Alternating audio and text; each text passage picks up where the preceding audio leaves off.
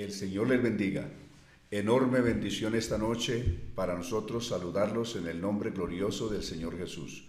Bienvenidos de nuevo a la escuela, la escuela de Jesús, que es donde usted y yo estudiamos la palabra del Señor. Todos bienvenidos esta noche.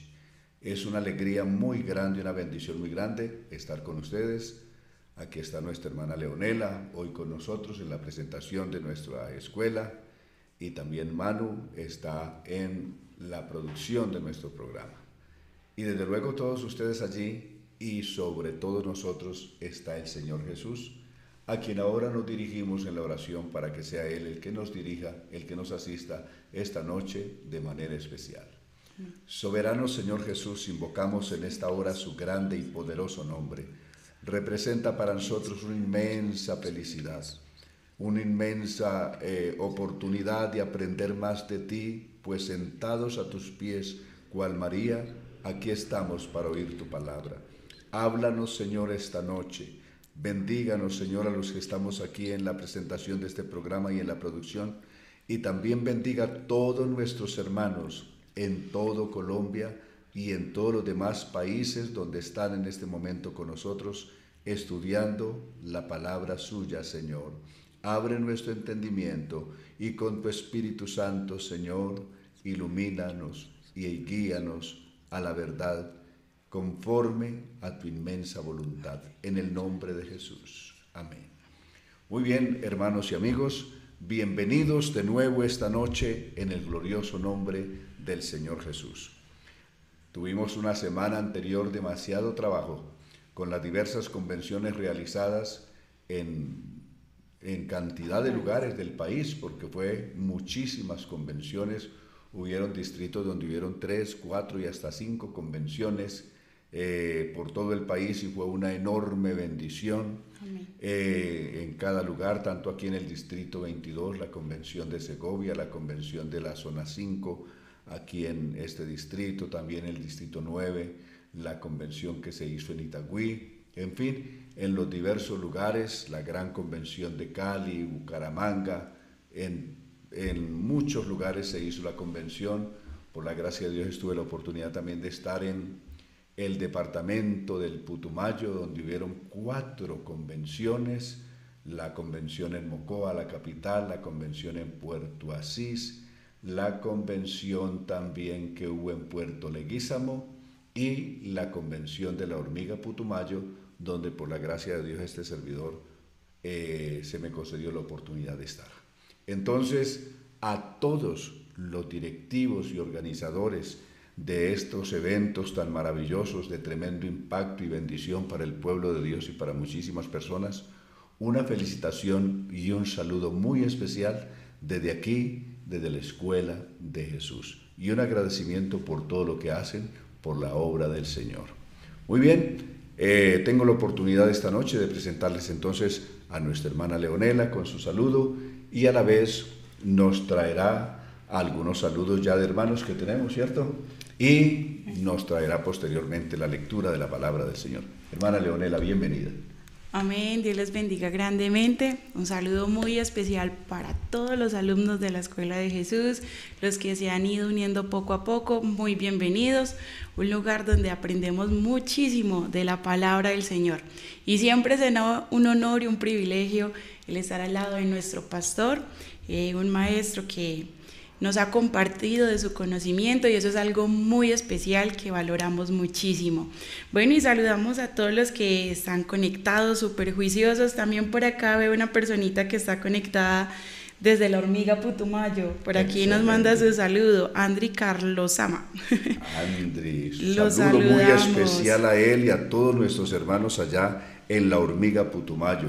Quiero decirles que fue una inmensa bendición estar con ustedes, disfrutar de la bendición del Señor y del aprecio y el cariño de todos ustedes hermanos allá en la hormiga, tanto de los directivos del distrito como de los organizadores, comenzando por el hermano Wilfredo, y que el Señor les bendiga y el hermano Evelio, eh, presbítero, secretario del distrito, y como a todos los demás pastores, nuestro saludo cordial. Amén, así es. Eh, de verdad que es un motivo de alegría cuando vemos a todas las personitas que nos saludan. Qué rico que también podamos compartir esta bendición con muchísimos más, que podamos compartir por todos los medios este link porque sabemos que todos somos muy necesitados de aprender de la palabra del Señor, ¿cierto? Entonces qué rico que otra persona pueda enterarse de esta escuela. Yo sé que ya muchos conocemos de ella y ha sido muy especial para nosotros, pero queremos llegar a muchísimos más, que la palabra del Señor llegue al corazón de muchos de los hermanos y también de amigos que se conectan por medio de las redes. Así que bueno, vamos a entrar en materia, vamos a leer la palabra del Señor, vamos a concentrarnos, vamos a sacar nuestra libretica de apuntes, vamos a tener la Biblia y vamos a estar en reverencia, concentrados, escuchando este estudio que se está realizando durante todo este mes de la Carta de Romanos. Amén. Sí, así es. Entonces vamos a leer en Romanos capítulo 3, eh, desde el versículo 21 hasta finalizar. Eh, estaremos compartiendo la palabra de Dios en la versión contemporánea, Reina Valera contemporánea, para aquellos que tienen la posibilidad de leerla. Y vamos a leer eh, Romanos 3, desde el 21 en adelante. Titula La justicia viene por medio de la fe. Pero ahora, aparte de la ley, se ha manifestado la justicia de Dios y de ello dan testimonio la ley y los profetas. La justicia de Dios por medio de la fe en Jesucristo es para todos los que creen en Él, pues no hay diferencia alguna. Por cuanto todos pecaron y están destituidos de la gloria de Dios, pero son justificados gratuitamente por su gracia, mediante la redención que proveyó Cristo Jesús a quien Dios puso como sacrificio de expiación por medio de la fe en su sangre. Esto lo hizo Dios para manifestar su justicia, pues en su paciencia ha pasado por alto los pecados pasados, para manifestar su justicia en este tiempo, a fin de que Él sea el justo y al mismo tiempo el que justifica al que tiene fe en Jesús. Entonces, ¿dónde está la jactancia? Queda excluida. ¿Por cuál ley? ¿Por la de las obras? No, sino por la ley de la fe. Por lo tanto, llegamos a la conclusión de que el hombre es justificado por la fe, sin las obras de la ley. ¿Acaso Dios es solamente Dios de los judíos? ¿No es también Dios de los no judíos? Ciertamente también es Dios de los no judíos. Porque Dios es uno y él justificará por la, fe a los que están circuncidados y por medio de la fe a los que no lo están. Entonces, por la fe invalidamos la ley. De ninguna manera, más bien confirmamos la ley. Muy bien, gracias a Dios. Es un pasaje maravilloso. Esta noche vamos a estar hablando sobre la justificación por la fe, que es nuestro tema a partir de ese verso 21 ya en la escuela pasada, de ahora 15 días, habíamos hecho un recorrido a través de los, de los primeros 20 versos de este capítulo 3, eh, con el título ¿Qué tiene, pues, qué tiene más el judío? Es decir, ¿qué cosas tiene más el judío más que quién? Que el gentil o que las personas no judías. Ya habíamos hecho ese estudio. Entonces solamente tomaré algunos versos así de repaso en los versos anteriores para entrar en nuestro estudio, pero creo que antes de entrar en nuestro estudio esta noche, de las tantas preguntas que tenemos, vamos a responder unas tres. ¿Qué tal si respondemos unas tres preguntas, hermana Leonela? Usted las tiene ahí. Amén, así es. Qué rico, mis hermanos, que cuando ustedes nos compartan sus inquietudes, procurar hacerlo lo más claro posible puesto que en ocasiones no podemos comprender bien la pregunta. Entonces, qué rico que seamos lo más claros, nos pueden compartir todas sus preguntas por medio de YouTube y de Facebook. Entonces, por acá hay una pregunta de Jorge Campo que dice, ¿por qué a Job y no a ningún otro mortal le sucedió toda esa tribulación y para qué? El propósito de Dios eh, con cada persona es distinta. Es decir, Dios tiene un propósito conmigo, con la vida de una persona, y Él hace en Él el proceso como Él quiere. Es decir, Dios no tiene una medida exacta para, para tratar a cada persona uno por uno, y es que este le tiene que pasar lo mismo que le pasó al otro, y al otro le tiene que pasar igual, porque no, no. Primero Dios salva como Él quiere a las personas, se les manifiesta como Él quiere, y obra en ellos según su propósito. Dios tuvo el propósito con este hombre llamado Job, el hombre de la paciencia, el hombre más antiguo de, que existe en, el registro bíblico, es decir, el, primer escritor el primer escrito que aparece realmente en la historia, no solamente de la Biblia, sino en la historia universal, es el escrito de, de él, una carta de, de José del año 2000, que está en el banco del libro en Israel, y está el libro de Job, que data más o menos de entre los años 1750 al año 1800 antes de Cristo, son los libros más antiguos o los escritos más antiguos que se conocen.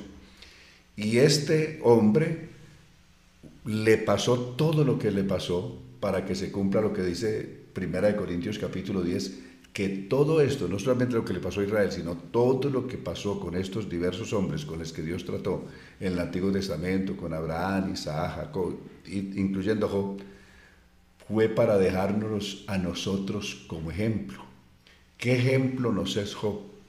Eh, eh, ¿Cuántas personas por algo pequeño están ya murmurando y hasta blasfemando contra Dios? En cambio, este hombre le pasó todo lo que le pasó y dijo, el Señor me dio lo que tuve, el Señor me lo quitó, sé el nombre del Señor bendito. Y con todo esto no pecó Job contra Dios. Cuando su mujer lo incitó para que blasfemara o maldijera el nombre del Señor, dijo, recibiremos de Dios lo bueno y no aceptaremos lo malo. Como las mujeres necias ha sabido hablar. Y sea Dios bendito a pesar de todo, es decir, en las circunstancias que estaba, en vez de maldecir a Dios, dijo, desnudo salí del vientre, desnudo volvería a la tierra, y sea el nombre del Señor bendito. Entonces, ¿para qué nos quedó todo esto? Para un ejemplo inmenso de fe, eh, de confianza en Dios y de paciencia de saber esperar con paciencia, no importa los procesos que Dios esté haciendo en nosotros, a pesar de que nos esté doliendo, sin embargo, mantener la confianza en el Señor. Amén. Bueno, vamos a leer esta pregunta, pastor, a ver si logramos, porque es relacionado a la carta de Romanos. Dice, Dios les bendiga. Diana Contreras, yo quería hacer una pregunta de la clase anterior, si se enseña que conocemos a Dios por las cosas hechas como lo dice Romanos. Sí, dijimos cuando estudiamos Romanos capítulo 1, eh, a partir del verso 20 en adelante, eh, dijimos que el universo y todo lo creado es un testimonio vivo de que hay un creador, ¿correcto? Pero también dijimos que no es el único medio a través del cual Dios se da a conocer. Dios se dio a conocer al mundo a través de la creación. Pero Dios también se da a conocer a través de su palabra. Se dio a conocer a través de los patriarcas, se dio a conocer a través de los profetas, se dio a conocer a través de, de los apóstoles, se ha dado a conocer a través de hombres y mujeres en toda la historia del cristianismo, se da a conocer a través de la predicación del Evangelio. Entonces, Dios se manifiesta de muchas maneras. Tanto que el escritor a los hebreos dice en su capítulo 1, Dios habiendo hablado muchas veces y de muchas maneras en otro tiempo a los padres por los profetas, en estos posteriores tiempos o días nos ha hablado por el Hijo, a quien constituyó heredero de todo y por quien asimismo hizo el universo. Entonces, Dios tiene diversos o usa diversos medios para comunicarse con nosotros los seres humanos, incluyendo la creación. A David, por ejemplo, eso le fue una tremenda inspiración. Cuando veo tu cielo, obra de tus dedos, la luna y las estrellas que tú formaste, el Salmo número 8. y el Salmo 19 que comienza diciendo los cielos cuentan la gloria de Dios y el firmamento anuncia la obra de sus manos. Amén, así es. Bueno, entonces vamos con la última pregunta. Eh, Dios les bendiga. Hermano Antonio, ¿podríamos explicarnos San Mateo 25.5 donde dice que todas las vírgenes se durmieron? Sí, el primero hablamos que que San Mateo capítulo 25 es un pasaje eh, escatológico que está hablando es a Israel y no a la iglesia. Es un mensaje a Israel y no a la iglesia. Y en segundo lugar, el, que todas las de que todas las vírgenes que esperaban la llegada del esposo se hayan dormido, sí es una señal de alarma para la iglesia. Generalmente todas las profecías dadas respecto de la segunda venida del Señor, en todos los casos apunta a que los que lo esperan están dormidos o están eh, desprevenidos.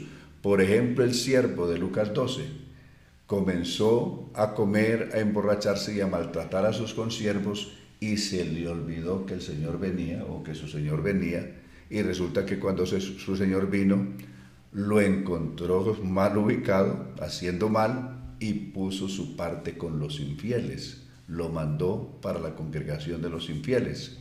Entonces, eh, también les dijo que el siervo fiel y vigilante está atento, que si su Señor viene en la primera vigilia, en la segunda o en la tercera, o a la hora que viene, el verdadero siervo fiel lo espera no importa ni el día ni la hora, lo está esperando siempre a que llegue su Señor.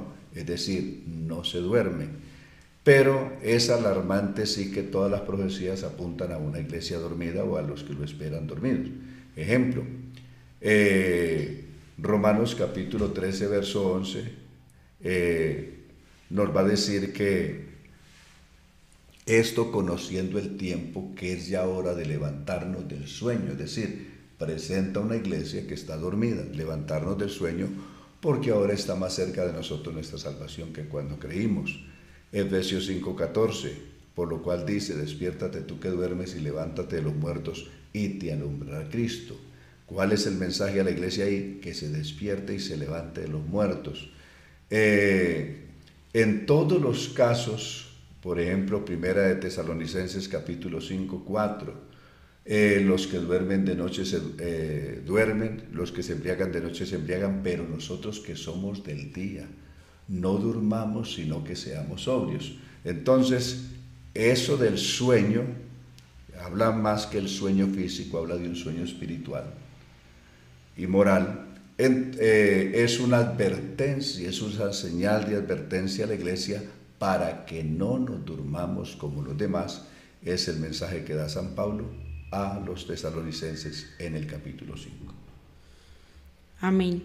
Bueno, yo creo que son muchas las preguntas. Por, esta noche vamos a dejar ahí y ya iremos respondiendo las demás en los próximos programas. Así es. Entonces, para que podamos avanzar en el estudio de la escritura. Dije que de, de los primeros 20 versos resaltaría algunas cosas importantes. Por ejemplo, 3.4 de Romanos.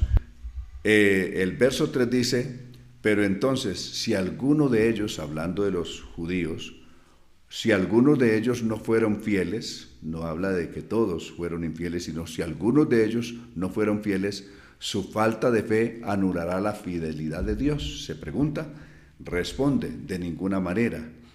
Dios siempre es veraz, aunque todo hombre sea mentiroso. Como está escrito, para que seas justificado en, tus palabras y salgas airoso cuando seas juzgado. Aquí, sea Dios verdadero y todo hombre mentiroso. Quiero decirles que la fe en el Señor, la confianza en Dios y la existencia de Dios no está amarrada al consenso humano es decir, no depende de que los seres humanos por mayoría deciden eh, si, la palabra de Dios es verdad o es mentira. Aunque todo el mundo decida, por decisión o por consenso, de que Dios no existe o que la palabra de Dios es mentira, eso no cambia las cosas.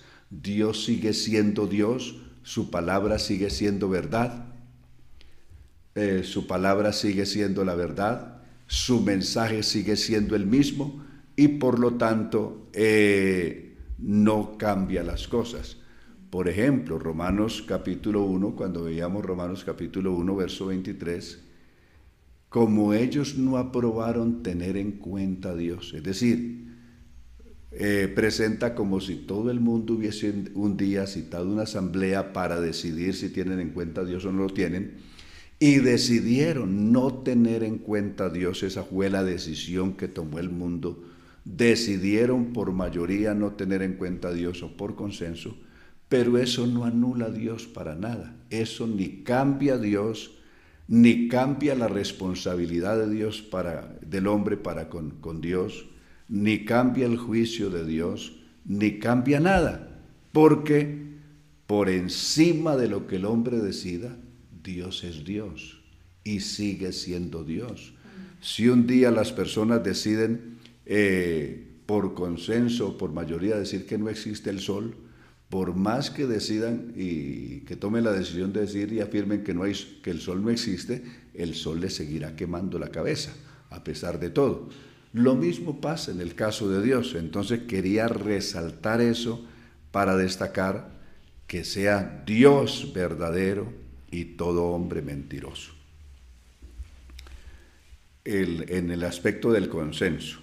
Aquí, en Romanos capítulo 3, eh, verso 9, que es donde está claramente expuestas las razones del juicio de Dios para el mundo. Es decir, en qué consiste, en qué se basa Dios para decir que todo hombre es pecador. ¿Qué bases legales tiene Dios para decir que el mundo entero fue destituido de la gloria de Dios y es pecador todos, no importa su religión, su raza, ni su tiempo.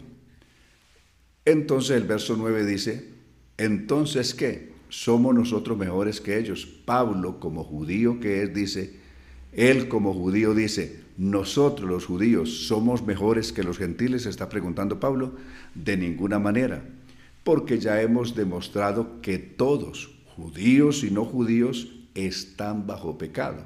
Eso lo demostró en el capítulo 2. Como está escrito, no hay ni un solo justo, no hay siquiera uno. El verso 10, no hay quien entienda, no hay quien busque a Dios. Esas son las, los argumentos legales de Dios en contra del mundo o del ser humano, no importa si es judío o es gentil o la raza que sea o la religión que tenga. Todos, sin excepción alguna, no importa eh, su condición, todos se desviaron a una y se han corrompido, dice el 12.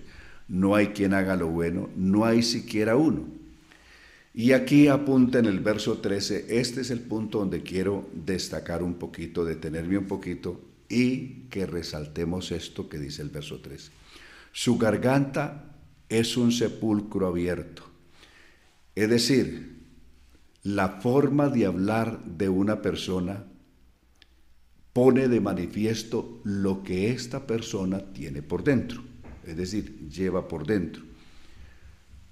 Solo con oírlo hablar ya se sabe si esta persona por dentro lleva amor, lleva mentira, lleva engaño, lleva resentimientos o qué lleva por dentro, con solo hablar.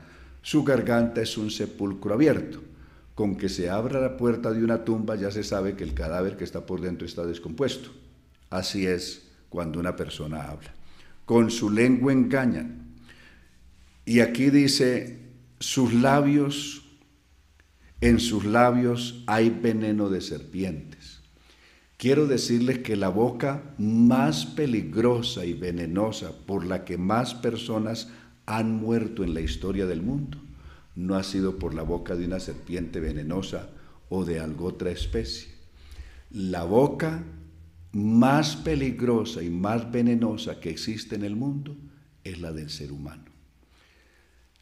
Tanto que el, proverbista tuvo que decir que la vida y la muerte están en poder de la lengua.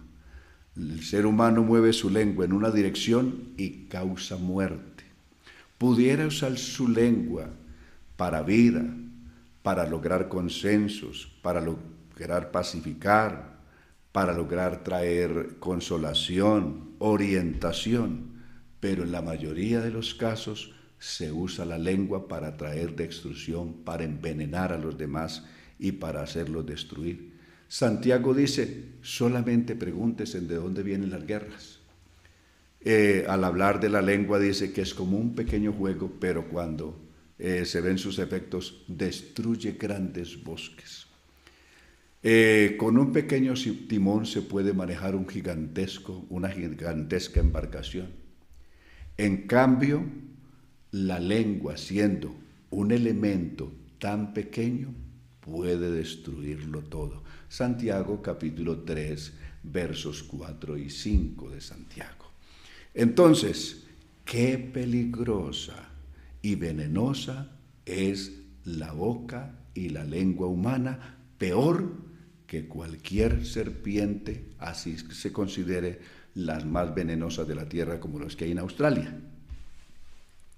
Su boca está llena de maldición y de amargura. Sus pies son veloces para derramar sangre. De extrusión y desgracia hay en sus caminos, y tristemente no conocieron camino de paz. No hay temor delante de Dios delante de sus ojos. Entonces, esa es, ese es el diagnóstico. Diríamos, es la radiografía que Dios hace de la humanidad. Aquí es como si Dios hubiera hecho la radiografía, como se le hace una radiografía a una persona y se descubre la dimensión y el daño que la enfermedad ha hecho en el individuo. Eso es lo que Dios hizo. Hizo una radiografía de todos los seres humanos y los hallazgos son estos que describe el apóstol Pablo aquí, que ya estaban descritos también en el Salmo 14 y en otros salmos del Antiguo Testamento. Entonces, quería resaltar eso, para luego llegar a partir del verso 21, donde nos ubicamos hoy. Pero ahora, aparte de la ley, el verso, quiero devolverme un poquito al, al, verso 19 para que entendamos qué es lo que el apóstol está diciendo aquí respecto de la ley. El verso 19 dice, pero sabemos que todo lo que la ley dice, se lo está diciendo a los que están bajo la ley, para que todos callen y caigan bajo el juicio de Dios. Es decir, tanto los que, los que creían que por la ley se justificaban para con Dios, como los que no tenían ley. Verso 20, ya que nadie será justificado delante de Dios por hacer las cosas que la ley exige. Porque ¿qué es lo que hizo la ley? La ley lo que hizo fue poner de manifiesto la, el pecado la maldad, la culpabilidad del ser humano. La ley no vino como un antídoto, un remedio para curar el pecado, sino una radiografía, una ecografía del ser humano o una, eh, sí, como el que ya vimos, la radiografía que Dios presentó, para mostrar la gravedad del pecado y el daño enorme espiritual y moral que el pecado había hecho en el ser humano. Pero la ley misma no tenía los recursos para resolver el problema, porque ¿qué podía hacer la ley? La ley lo que dijo es que todo pecador tenía que morir. Pero si Dios dice que no quiere la muerte del pecador por boca de Ezequiel capítulo 18 y 33, si todo el mundo es pecador, pero Dios no quiere la muerte del pecador, sino que se arrepienta y viva, entonces hay que mirar qué oportunidad el Dios único y sabio eh, ha abierto una puerta, ha dejado o ha dejado un camino para que el hombre y la mujer puedan ser salvos, a pesar de estar condenados por la ley. Por eso el verso 20 dice, ya que nadie, nadie o ninguna persona será justificada delante de Dios por hacer las cosas que la ley exige. Pues la ley sirve para reconocer el pecado. Es decir, lo único que hace la ley es poner de manifiesto todo el daño y lo grave que es el pecado en el ser humano, pero no sirve para curarlo. Entonces, el remedio para el pecado es Jesucristo. Note, el único remedio es Jesucristo o la fe, por medio de la fe en Jesucristo. Por eso notemos que aquí vamos a encontrar repetido eso, pero se los adelanto. El Antiguo Testamento, esto no es propio del Nuevo Testamento, el Antiguo Testamento ya lo había establecido. Por ejemplo, en Hechos capítulo 10, verso 43, Pedro no está citando el Nuevo Testamento, pues no existía el Nuevo Testamento cuando Pedro predica en Hechos 10, en la casa de Cornelio. Está citando las escrituras del Antiguo Testamento. Y el verso 43 dice, de este, de Jesús, dan testimonio todos los profetas. ¿Cuáles son los profetas? Todos los profetas del Antiguo Testamento. Todos los profetas que todos los que en él creyeren recibirán perdón de pecados por su nombre. ¿Y en qué época vivieron los profetas que, que profetizaron esto? Vivieron en los tiempos de la ley.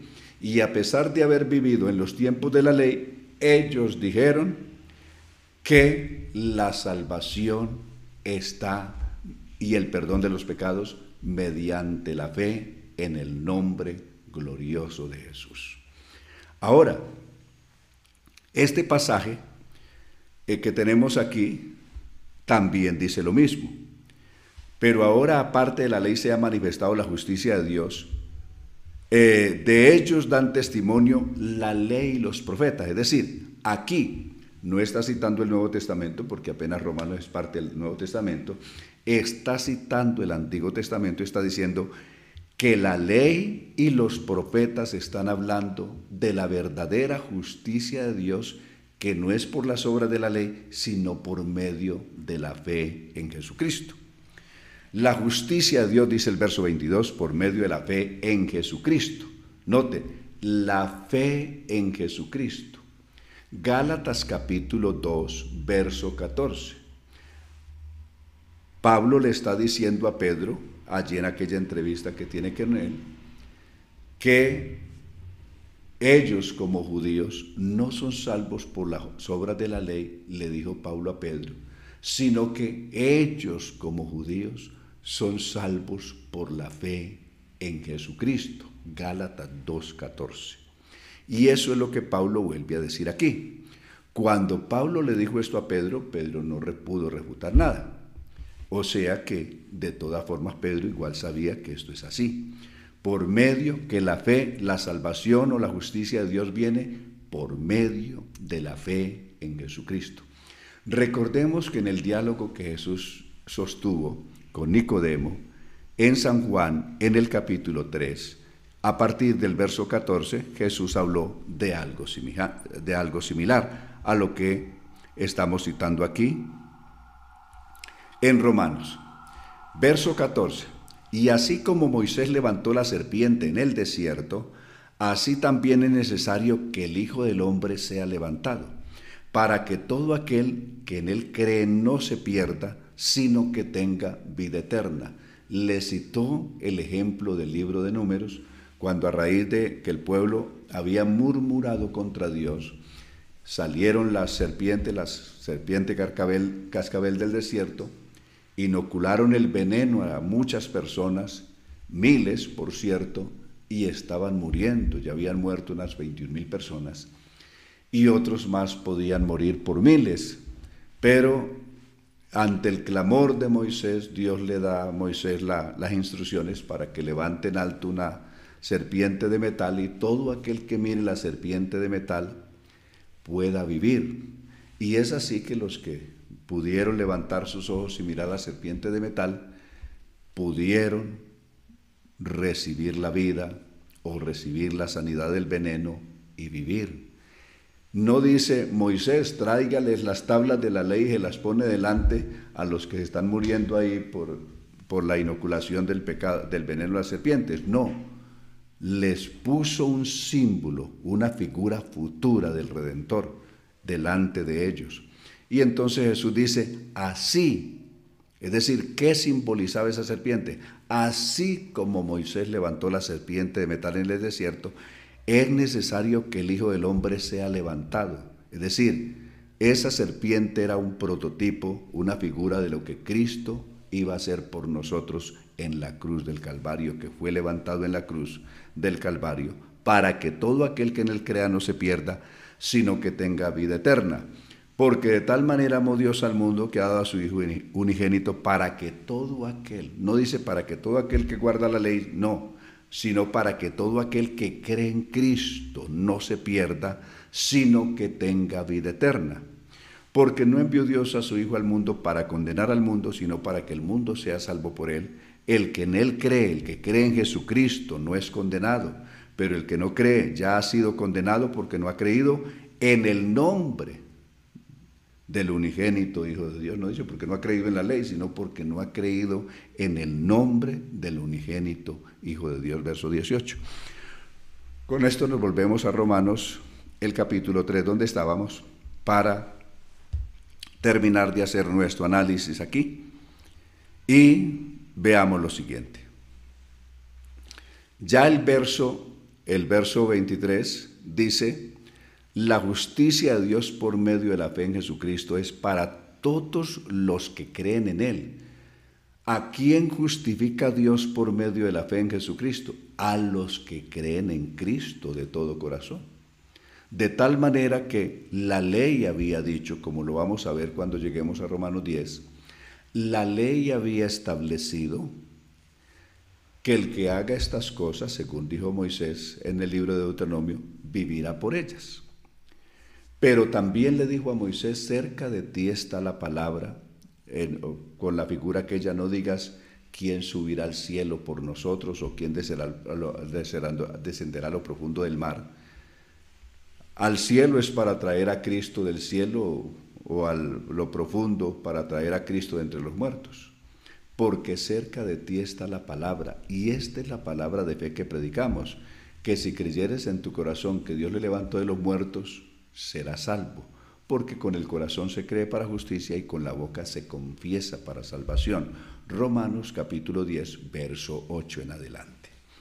De ahí que aquí tenemos entonces que la justificación y el perdón de los pecados o la justicia de Dios se logra por la fe en Jesucristo, por creer en Jesucristo, es lo que está diciendo el verso 22, pues no hay diferencia alguna, por cuanto todos pecaron, verso 23, es decir, judíos y gentiles, todos pecaron, todo el mundo pecó, están destituidos de la gloria de Dios, tanto unos como otros. Pero verso 24, unos y otros, Aquí abre Dios la puerta para todos. Si todos los encerró bajo maldición o bajo condenación, aquí también abre una puerta para todos. No abre dos puertas, hay una sola puerta. La única puerta es Jesucristo, no hay otra puerta. La única redención se da por el sacrificio que hizo Cristo en la cruz del Calvario y no existe otra solución para la salvación sino esta.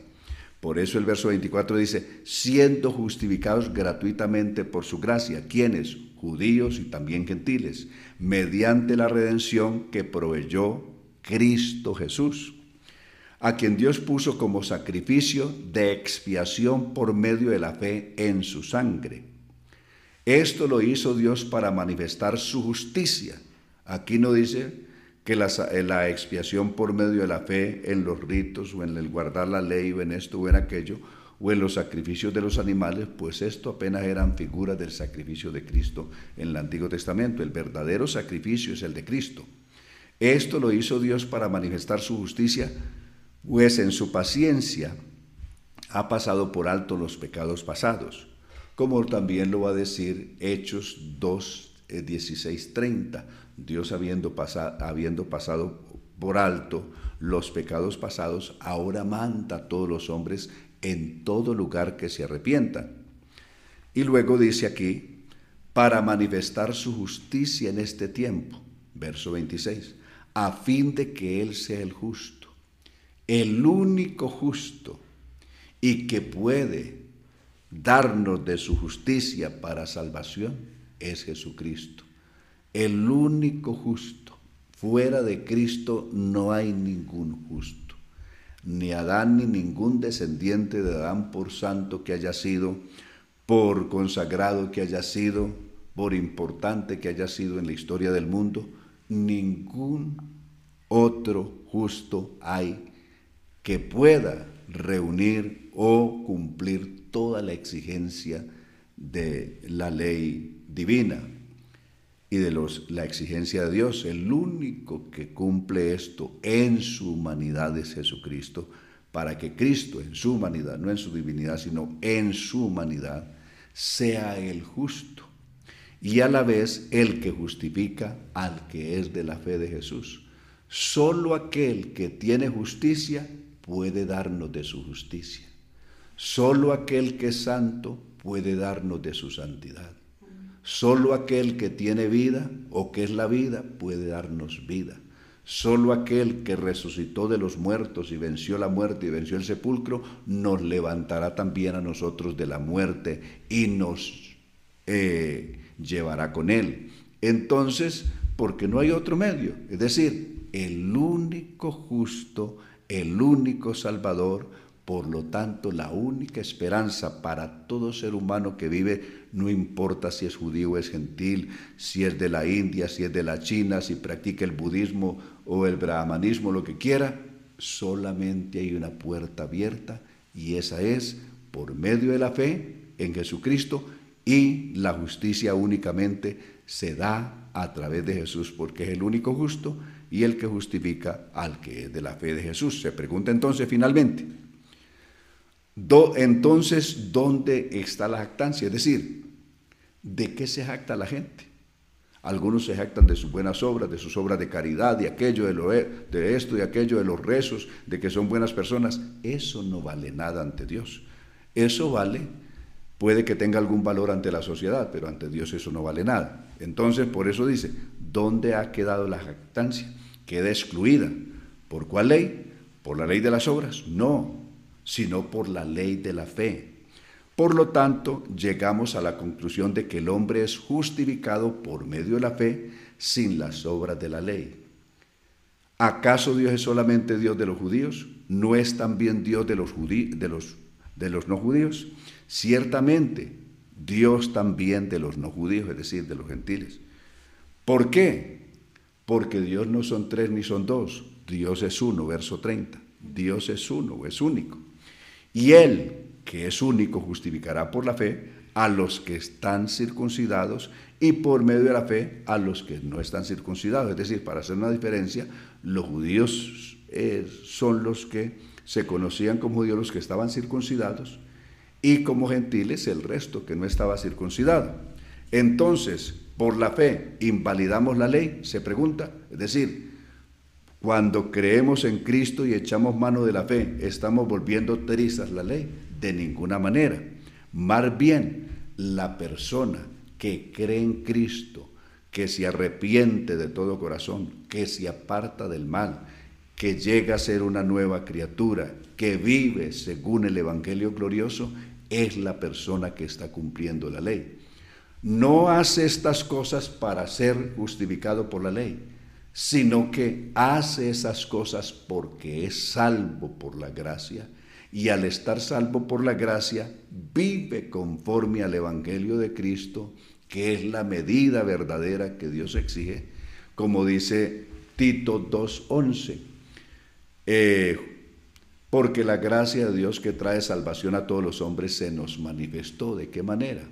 Enseñándonos que renunciando a la impiedad, la gracia no se manifiesta para decirle al hombre que siga viviendo en pecado, que así, Dios lo salva. No. La gracia de Dios se manifiesta a través de la fe, enseñándonos que hay que renunciar a la impiedad, es decir, a toda obra impía, y hay que renunciar a los deseos mundanos para vivir una vida sobria, justa y piadosa delante de Dios aguardando la esperanza bienaventurada y la manifestación gloriosa de nuestro gran Dios y Salvador Jesucristo, quien se dio a sí mismo por nosotros para redimirnos de toda iniquidad y purificar para sí un pueblo propio, celoso y de buenas obras. Ese es el centro exacto del propósito de Dios a través de la obra de Cristo de su muerte, de su resurrección, a través de la obra que Dios hace en cada hombre o mujer, llevándolo al conocimiento y después llevándolo a ser una nueva criatura. Y si esta persona vive conforme el Evangelio que el Señor le ha dado y a la obra del Espíritu Santo en su vida, pues de qué lo tiene que acusar la ley. La ley no tiene nada que hacer contra los buenos. La ley escasamente fue dada para castigar a los impíos, según Primera de Timoteo capítulo 1, verso 8, que la ley fue hecha no para los justos, sino para los impíos. Si una persona ya no es un impío porque se arrepintió y Cristo lo salvó y lo lavó con su sangre, la ley no tiene nada que hacer contra él. ¿Qué quiere decir? ¿Que la ley desapareció? No, la ley sigue. La ley sigue y la ley es buena y es perfecta en la sociedad, en cualquier país del mundo. No todas las personas de un país están en la cárcel, procesados por la ley, porque no todos han transgredido la ley.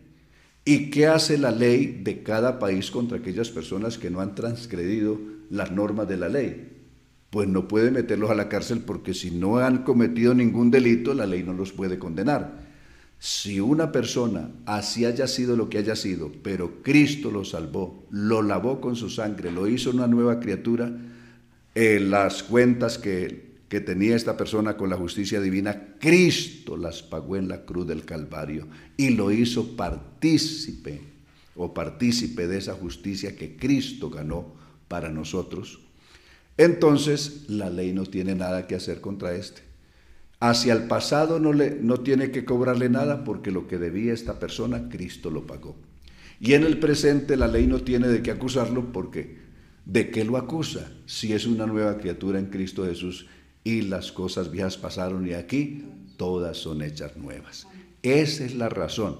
No es que creer en el Evangelio es volver pedazos la ley o eh, salir hablando sandeces en contra de la ley. No, la ley sigue siendo buena. La ley existirá hasta que existe el universo, Jesús lo dijo.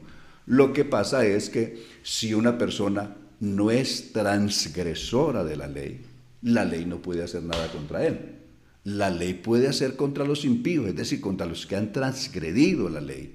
Pero contra una persona que no la ha transgredido, la ley no puede hacer nada. Es sencillamente eso. Entonces quedaba, quería que esto les quedara a todos muy claro esta noche y que quedemos todos muy satisfechos. Mara Leonela, sus palabras de despedida esta noche.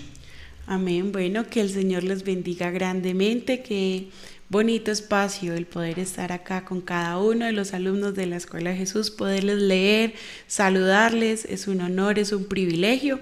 Recordarles que en el canal quedan todas las enseñanzas. Si de pronto usted tiene alguna duda, si se perdió alguna de ellas, puede estar visitando el canal, las puede ver y puede compartirlas a muchísimos más.